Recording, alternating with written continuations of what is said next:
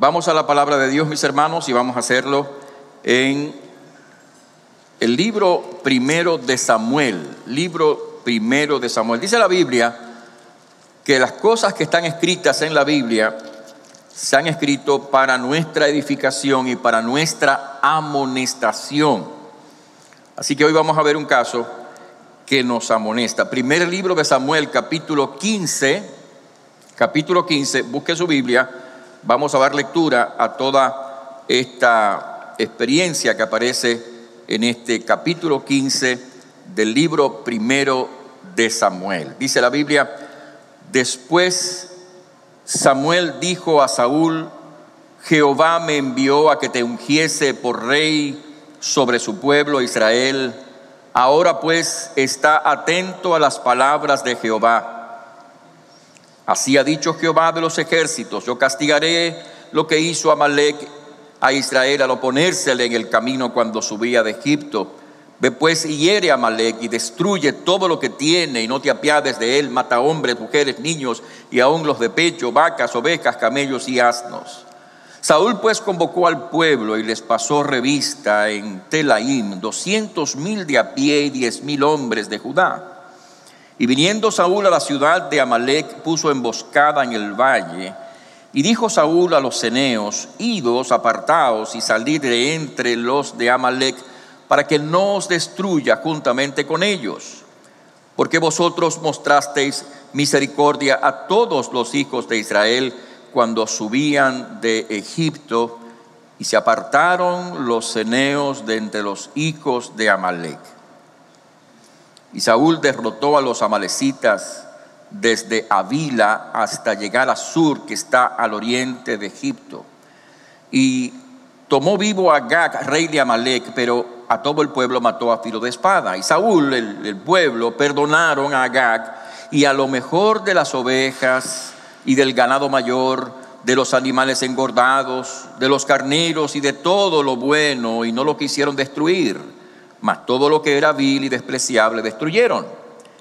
Y vino palabra de Jehová a Samuel diciendo, me pesa haber puesto por rey a Saúl, porque se ha vuelto de en pos de mí y no ha cumplido mis palabras, y se apesadumbró Samuel y clamó a Jehová toda aquella noche. Madrugó luego Samuel para ir a encontrar a Saúl por la mañana. Y fue dado aviso a Samuel diciendo, Saúl ha venido a Carmel y aquí se levantó un monumento y dio la vuelta y pasó adelante y descendió a Gilgal.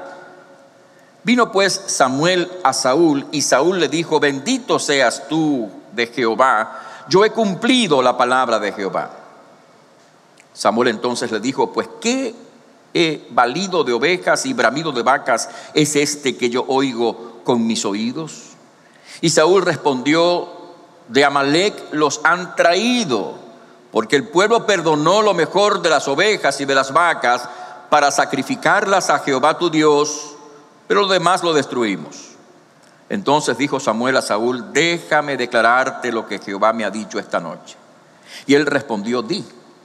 Y dijo Samuel, aunque eras pequeño en tus propios ojos, no has sido hecho jefe de las tribus de Israel y Jehová te ha ungido por rey sobre Israel. Y Jehová te envió en misión y dijo, ve, destruye a los pecadores de Amalek y hazles la guerra hasta que los acabes. ¿Por qué pues no has oído la voz de Jehová, sino que vuelto al botín has hecho lo malo ante los ojos de Jehová? Y Saúl respondió a Samuel, antes bien he obedecido la voz de Jehová y fui a la misión que Jehová me envió y he traído a Gag, rey de Amalek, y he destruido a los amalecitas. Mas el pueblo tomó del botín ovejas y vacas, las primicias del anatema, para ofrecer sacrificios a Jehová tu Dios en Gilgal. Y Samuel dijo, se complace Jehová tanto en los holocaustos y víctimas como en que se obedezca a las palabras de Jehová. Ciertamente el obedecer es mejor que los sacrificios y prestar atención que la grosura de los carneros, porque como pecado de adivinación es la rebelión, y como ídolos e idolatría la obstinación, por cuanto tú desechaste la palabra de Jehová, Él también te ha desechado para que no seas rey. Entonces Saúl dijo a Samuel, yo he pecado, pues he quebrantado el mandamiento de Jehová y tus palabras, porque temí al pueblo y consentí la voz de ellos. Perdona pues ahora mi pecado y vuelve conmigo para que adore a Jehová. Y Samuel respondió a Saúl, no volveré contigo porque desechaste la palabra de Jehová y Jehová te ha desechado para que no seas rey sobre Israel. Y volviéndose Samuel para irse, él se asió de la punta de su manto y éste se rasgó. Entonces Samuel le dijo, Jehová ha rasgado hoy de ti el reino de Israel y lo ha dado a un prójimo tuyo menor que tú, mejor que tú. Además, el que es la gloria de Israel no mentirá, ni se arrepentirá, porque no es hombre para que se arrepienta. Amén y amén. Padre Santo, te damos gracias por tu santa, bendita, gloriosa, poderosa palabra. Oramos en el nombre de Jesucristo, que tu palabra nos enseñe tu voluntad, nos muestre, Señor, el camino, nos amoneste, Padre, para que podamos vivir la vida que te agrada, para que podamos, al emprender el camino de Jesucristo, podamos hacer tu voluntad todo el tiempo de nuestra vida y vivir, Señor, conforme a la honra y gloria de tu nombre. Bendice, Señor, esta congregación y te damos gracias, Padre, en el nombre de Jesús. Amén. Hay un refrán que dice que lo que empieza bien, termina bien.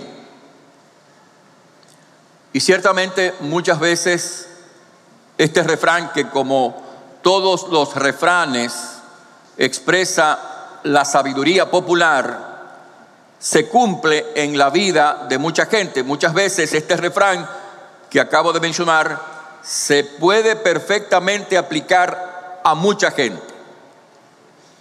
Pero esto no siempre es cierto. No siempre lo que empieza bien termina bien.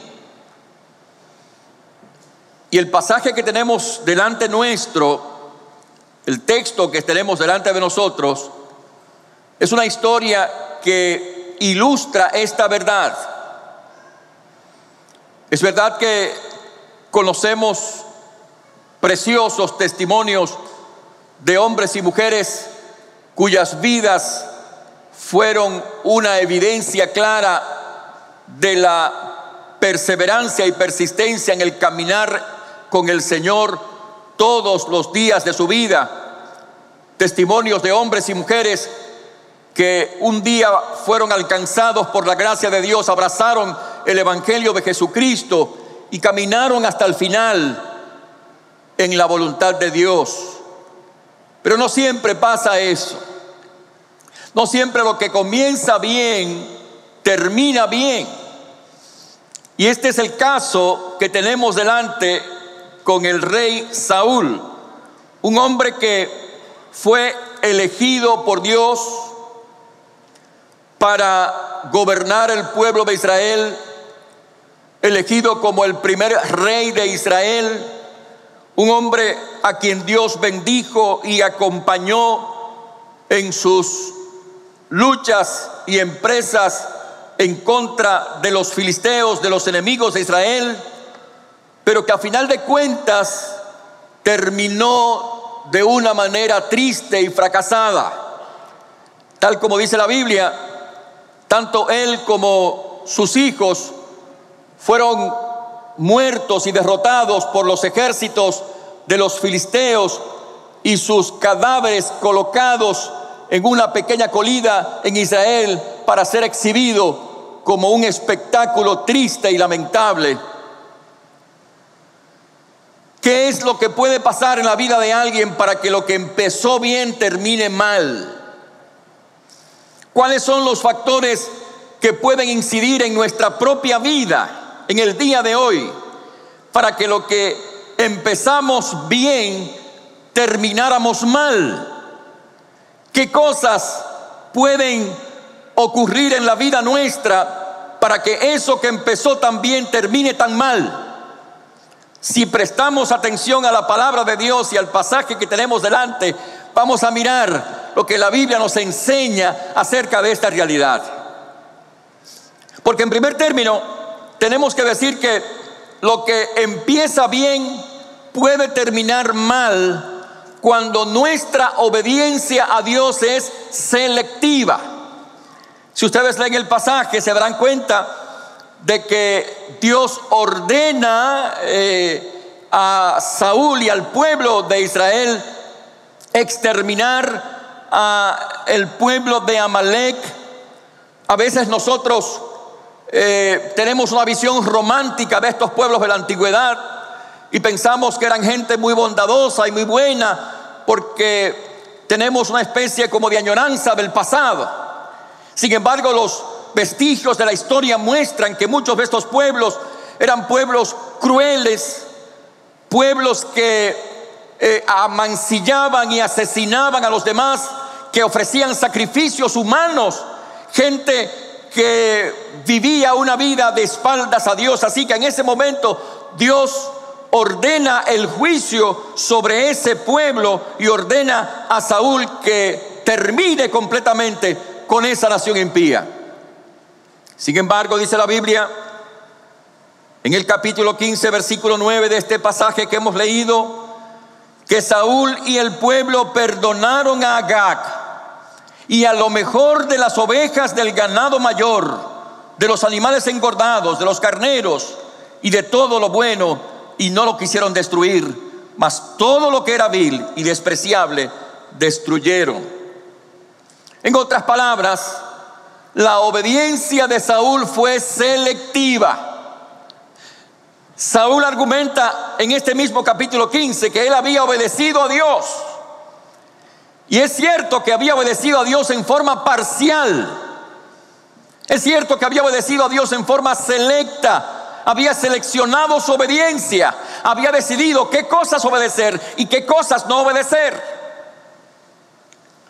Lo que comienza bien en nuestra vida puede terminar mal cuando nosotros obedecemos de manera parcial al Señor. Cuando nos abrazamos a ciertos principios y a ciertas prácticas en nuestra vida y las adoptamos como principios de vida, pero dejamos fuera de nuestra vida otras otras realidades y otros llamados de la palabra de Dios. Muchas veces en nuestras vidas le abrimos la puerta a Dios y a su palabra en algunas áreas de nuestra existencia, pero dejamos fuera aquello que nosotros preferimos dejar fuera y escogemos para vivir según nuestros propios términos. En cambio, la palabra de Dios nos recuerda en la primera carta del apóstol Pedro, capítulo primero, dice la Biblia, haciendo un llamado a los creyentes como hijos obedientes, no os conforméis a los deseos que antes teníais, sino que como aquel que os llamó es santo, sed también vosotros santos en toda vuestra manera de vivir. La santidad es un estilo de vida integral. La santidad abarca la totalidad de nuestra vida. La obediencia a Dios no solamente debe ser parcial o momentánea, la obediencia a Dios no solamente debe ser en un área y no en otra. Somos llamados a obedecer a Dios en todos los aspectos de nuestra vida. Nuestro llamado como creyentes es permitir que el Espíritu de Jesucristo y la palabra de Dios gobiernen toda nuestra existencia. Pero cuando nosotros obedecemos en forma parcial a Dios, cuando escogemos aquellas áreas que deseamos obedecer y dejamos fuera aquellas otras que no quisiéramos confrontar, estamos caminando en una senda equivocada y lo que comenzó bien pudiera terminar mal. Dios nos ayude y nos amoneste para advertirnos y recordarnos que nuestra obediencia a Dios debe ser integral. Además, mis hermanos, lo que comienza bien pudiera terminar mal cuando nosotros no reconocemos nuestros propios pecados y los proyectamos sobre los demás. Es interesante notar que en el pasaje, la Biblia dice en el capítulo 15, verso 9, que Saúl, Saúl, por todas sus letras, Saúl y el pueblo perdonaron a Agag y a lo mejor de las ovejas y del ganado mayor y de los animales engordados. Pero cuando el profeta confronta a Saúl, versículo 15, Saúl respondió, atención, de Amalek, cuando, cuando, cuando eh, eh, Samuel escucha, Saúl le dice, mira, yo he obedecido la palabra de Dios. Pero Saúl escucha el balido de las, de las ovejas. Saúl escucha y se da cuenta de que, de que eh, Samuel escucha y se da cuenta de que Saúl no ha obedecido completamente la palabra de Dios. Entonces Saúl respondió, versículo 15, de Amalek los han traído, o sea, el pueblo ha traído estas ovejas. Atención a esto, porque el pueblo perdonó lo mejor de las ovejas y de las vacas para sacrificarlas a Jehová tu Dios, pero lo demás lo destruimos. E, en otras palabras, Saúl, que es el líder del pueblo, Saúl, que es el gobernante, que es el rey, se está lavando las manos y está proyectando toda la responsabilidad de lo que se hizo mal sobre la gente. En lugar de asumir su propia responsabilidad como líder, había recibido una instrucción de Dios de exterminar a este, a este pueblo, a esta nación, y en lugar de asumir su propia responsabilidad, porque no se había cumplido con la palabra de Dios completamente, Saúl prefiere proyectar la culpa sobre los demás.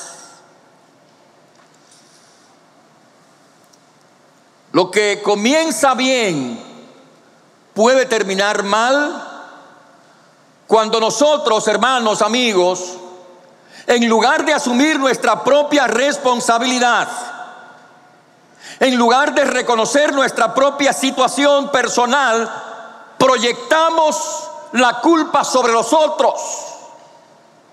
Cuando en lugar de entender nuestros propios errores, cuando en lugar de reconocer delante de Dios nuestro propio pecado, lo desconocemos y más bien lo proyectamos sobre los demás, entonces lo que pudiera comenzar bien, pudiera también terminar mal. Somos llamados a reconocer nuestra propia necesidad. Somos llamados por la palabra de Dios a entender nuestros propios errores y asumirlos. Somos llamados no a encubrir nuestros pecados, sino a confesarlos Dice la Biblia en Proverbios capítulo 28, verso 13, el que encubre sus pecados no prosperará, mas el que los confiesa y se aparta alcanzará misericordia. Si usted desea que la gracia de Dios obre en su vida, usted necesita decir como el hijo pródigo dijo delante de su padre, he pecado. Si usted quiere que el Señor perdone sus pecados, si usted desea que Cristo limpie su alma y renueve su corazón, usted desea, usted debe decir delante de Dios, como el salmista, porque yo reconozco mis rebeliones y mi pecado está siempre delante de mí. Pero cuando un hombre quiere proyectar sobre los otros sus propias culpas, cuando un hombre quiere desconocer sus propias necedades, cuando un hombre quiere pasar por alto sus propias fallas y proyectarlas sobre los demás, está caminando en un terreno peligroso y lo que empezó bien pudiera terminar mal. Es necesario que nosotros examinemos nuestra vida y pensemos en nuestra propia condición para que lo que está mal en nosotros sea corregido y para que podamos enderezar la senda de nuestros pies dentro del ámbito de la gracia de Dios.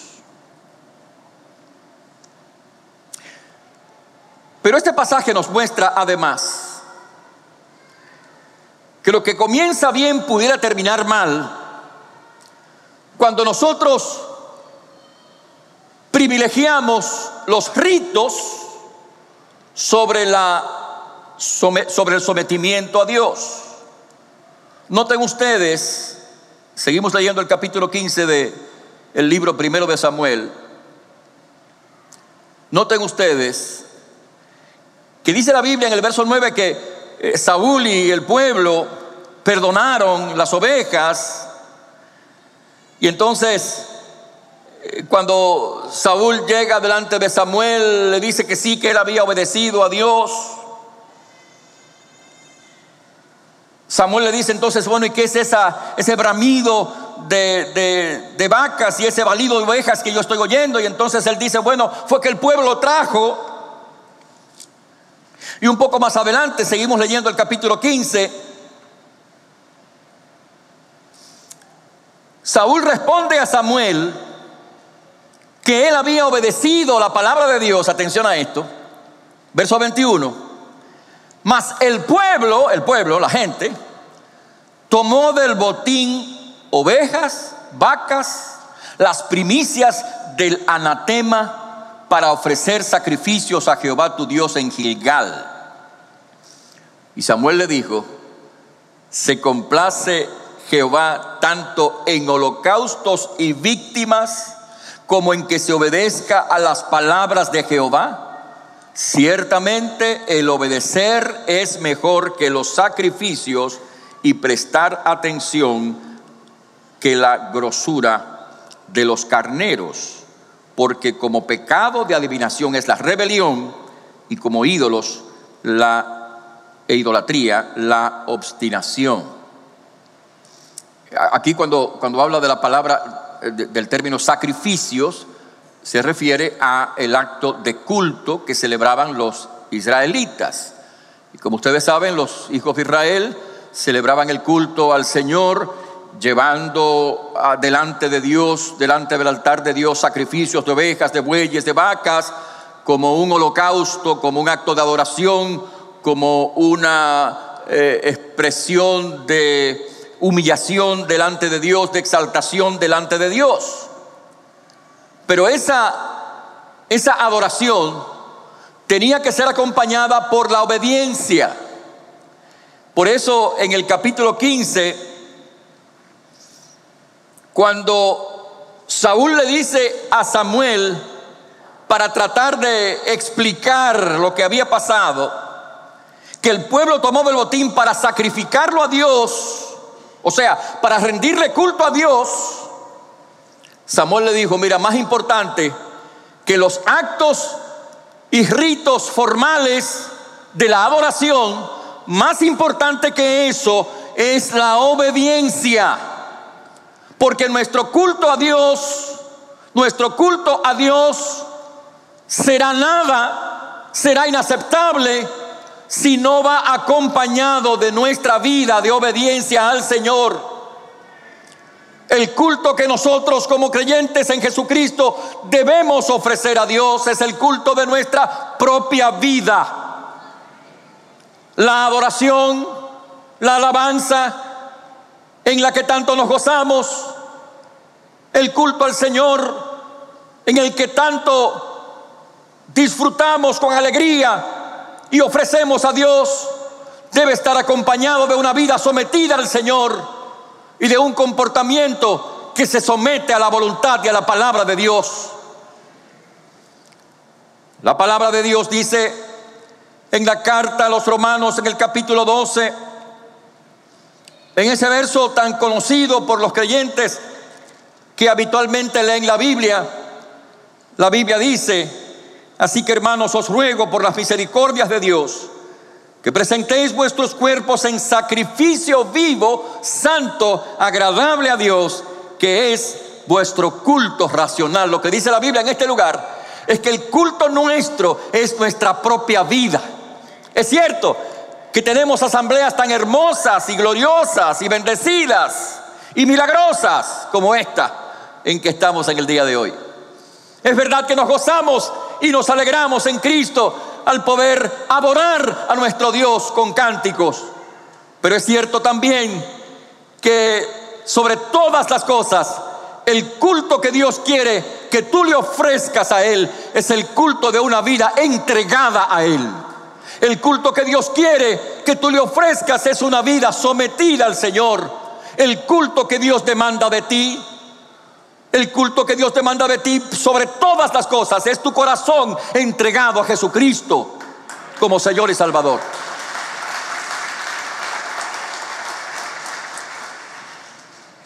Porque nuestro culto sería inútil si nuestra vida no honra a Dios. Y nuestro culto sería sin ningún valor si nuestro comportamiento nos refleja a Jesucristo en nuestra vida diaria. Lo que comenzó bien, terminó mal en Saúl, porque Saúl privilegió los sacrificios, los actos formales, por encima de la obediencia a Dios. Que Dios nos libre de ese, de ese peligro en nuestras vidas. Pero además, mis hermanos, seguimos leyendo el pasaje. Lo que comienza bien puede terminar mal si nosotros, escúchame bien, no somos sensibles a la voz de Dios, a la voz de Dios, a la palabra de Dios. Noten que eh, Samuel recibe de Dios una instrucción, la transmite a Saúl. Saúl escucha lo que Dios quiere que él haga, pero en lugar de hacer lo que Dios quería, Saúl desconoce la palabra, la voluntad de Dios, el mensaje de Dios. Le pasa por alto. Y cuando la palabra de Dios viene por segunda vez a Samuel para amonestar a Saúl, en lugar de reconocer su propia condición, Saúl le pasa por alto y desconoce la amonestación de la palabra de Dios. Posiblemente este fue uno de los momentos claves en la vida de este hombre. Posiblemente este fue el último paso en ese peldaño descendiente de un hombre que empezó bien, pero que terminó mal. Nosotros, mis amados hermanos, podríamos terminar mal si no somos sensibles a la voz de Dios podríamos terminar mal si nosotros no nos abrimos a la, a la voz del Señor expresada en su palabra. La palabra de Dios es viva y es eficaz y es poderosa. Pero si nosotros no hacemos caso de esa palabra, si nosotros somos insensibles a la amonestación y al llamado de Dios en su palabra, entonces nuestra vida puede terminar en un estrepitoso fracaso espiritual. ¿Cuánta gente, cuánta gente ha fracasado en su propia vida delante de Dios por pasar por alto la palabra de Dios, por no ser sensibles a la voz de Dios en su corazón? Lo que comienza bien en la vida de un hombre, de una mujer, pudiera terminar mal si nosotros no somos sensibles a la palabra de Dios, si nosotros no nos abrimos a lo que Dios dice en esta palabra y desconocemos las instrucciones del Señor. Lo que comienza bien o lo que comenzó bien puede terminar mal cuando nuestra obediencia es selectiva, cuando en lugar de responder o asumir nuestra responsabilidad delante de Dios, la proyectamos a otros, cuando privilegiamos los ritos en lugar de la obediencia, cuando no somos sensibles a la voz de Dios. Lo que comenzó bien o lo que comienza bien pudiera terminar mal además. Cuando nosotros queremos complacer a la gente en lugar de someter nuestra vida a Dios. Noten ustedes que eh, volvemos al pasaje de, del capítulo 15. Dice la Biblia que Saúl y el pueblo perdonaron al, al rey Agag y a lo mejor de las ovejas, etc. Ya hemos leído el pasaje. Pero luego dice el pasaje, poquito más adelante,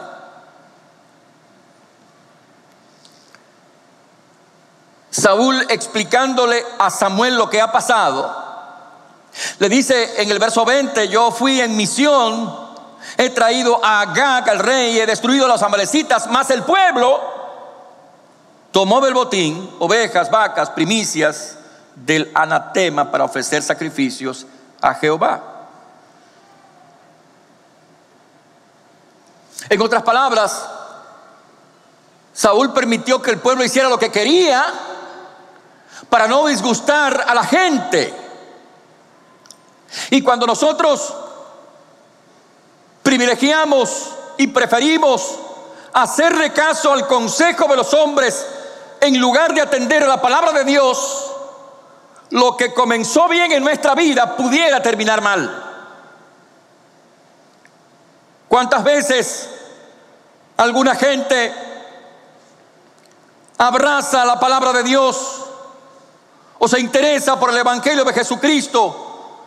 pero bajo las presiones de los amigos, bajo las burlas de los conocidos, bajo el rechazo de la gente, se vuelve atrás.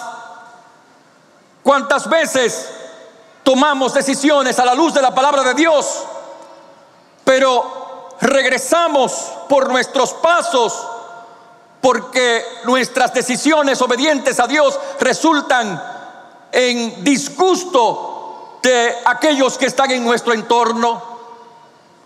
Cuando un hombre y una mujer prefieren complacer lo que los demás dicen en lugar de lo que Dios dice en su palabra, está caminando un camino peligroso y lo que empezó bien pudiera terminar mal, lo que empezó en victoria pudiera terminar en fracaso. Ese fue el caso de Saúl. Y ese puede ser el caso de cualquiera de nosotros. Si nosotros preferimos escuchar las voces de aquellos que no obedecen a Dios, si preferimos atender a los pensamientos de aquellos que se oponen a la palabra de Dios, lo que comenzó bien en nuestra vida pudiera derivar en un estrepitoso fracaso espiritual.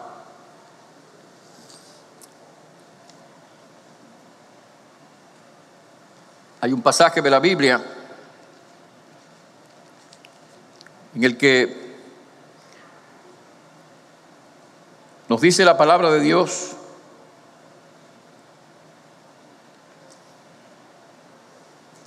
o nos habla de algunos personajes interesantes.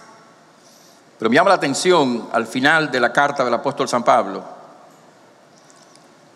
en el capítulo 4, segunda de Timoteo capítulo 4, versículo 9, Pablo le escribe a Timoteo, este es el testamento espiritual del apóstol San Pablo. Pablo le escribe a Timoteo, Pablo está en Roma, preso, esperando el juicio, esperando la condena y entonces le dice a, Timoteo, procura venir pronto a verme, porque Demas, verso 10 del capítulo 4, porque Demas me ha desamparado, amando a este mundo y se ha ido a Tesalónica. Demas aparece en la carta a los colosenses como uno de los compañeros de Pablo. Demas es mencionado entre los hombres que estaban junto con el apóstol. Pero en la última carta de Pablo que aparece en la Biblia, la última mención que se hace de Demas no es precisamente una mención elogiosa. Se dice de Demas que él ha desamparado a Pablo, o sea, se ha dejado, se ha alejado del apóstol, amando a este mundo.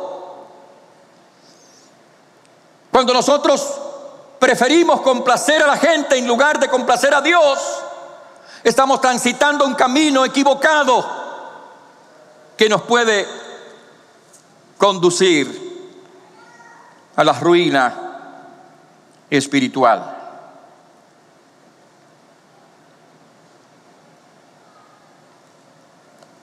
Por último, mis hermanos, lo que comienza bien pudiera terminar mal cuando a final de cuentas Dios nos rechaza. La gracia de Dios siempre está disponible. Pero cuando nosotros persistimos en una vida lejos de Dios, persistimos caminar en nuestros propios caminos en lugar de los caminos de Dios. Cuando le damos la espalda al Señor y a su palabra para andar en nuestra propia vía, entonces corremos el riesgo de que se cierre la puerta sin que nosotros podamos entrar. Eso le pasó a Saúl. Saúl se quebrantó, pero parece que era muy tarde para él. El Señor le dice en el capítulo 15, verso 11, me pesa haber puesto por rey a Saúl porque se ha vuelto de en pos de mí y no ha cumplido mis palabras. Y se apesadumbró Samuel y clamó a Jehová toda aquella noche. Este hombre que fue elegido por Dios, que fue elegido por la gente para gobernar al pueblo de Israel, se convirtió en un hombre obstinado, un hombre cuyos pensamientos de mal lo dominaron, un hombre cuya obediencia fue parcial y cuyo desconocimiento de la palabra de Dios y del llamado de Dios fue evidente hasta el punto de fracasar terriblemente en el caminar con Dios. Saúl comenzó bien, pero terminó mal.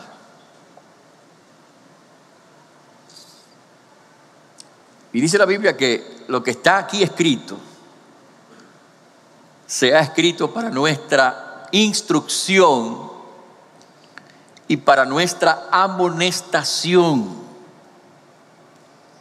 Dice la Biblia que el que cree que está firme, mire que no caiga. La historia de Saúl debe amonestarnos a cada uno de nosotros para que estemos vigilantes de nuestra propia condición delante de Dios para que reconozcamos nuestra propia necesidad espiritual, para que no desconozcamos nuestra propia condición espiritual, ni pasemos por alto a las amonestaciones y el llamado de Dios en su palabra para nuestras vidas. La historia de Saúl debe ser una amonestación para nosotros, para que no pretendamos elegir nuestro camino por encima del camino de Dios ni creamos que satisfacemos a Dios con algunos actos de culto mientras nuestra vida camina en una dirección equivocada. Porque cuando pasa eso, entonces lo que empieza bien pudiera terminar mal. Pero qué bueno es saber que todavía hay gracia suficiente en Jesucristo. Qué bueno es saber que todavía del Calvario mana la gracia de Dios. Qué bueno es recordar o saber lo que dijo John Newton, no solamente en ese precioso himno Sublime Gracia, pero lo que se atribuye a John Newton cuando ya anciano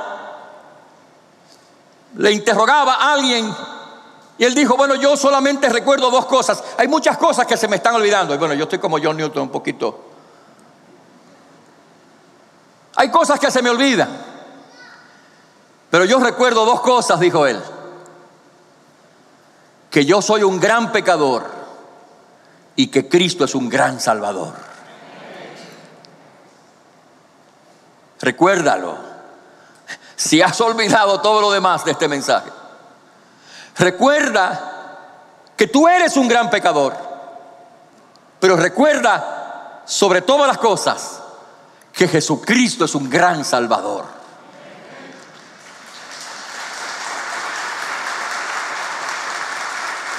Y que la gracia de Dios está todavía ofreciéndose a cada uno de nosotros.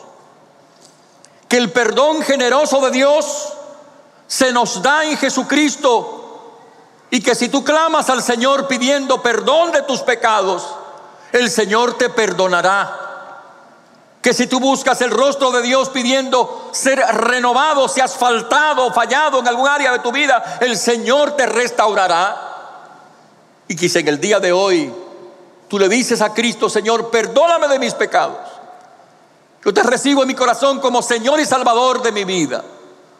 Jesucristo, Jesucristo te salvará, te perdonará, te renovará y te dará la vida eterna y abundante que Él nos ofrece. Dice la Biblia, cree en el Señor Jesucristo y serás salvo tú y tu casa. En el día de hoy, si todavía no has creído a Jesús como Señor y Salvador, hoy, hoy dile, Cristo, perdóname de mis pecados. Yo te recibo en mi corazón como mi Señor y mi Salvador. Todavía hay gracia suficiente en la cruz del Calvario.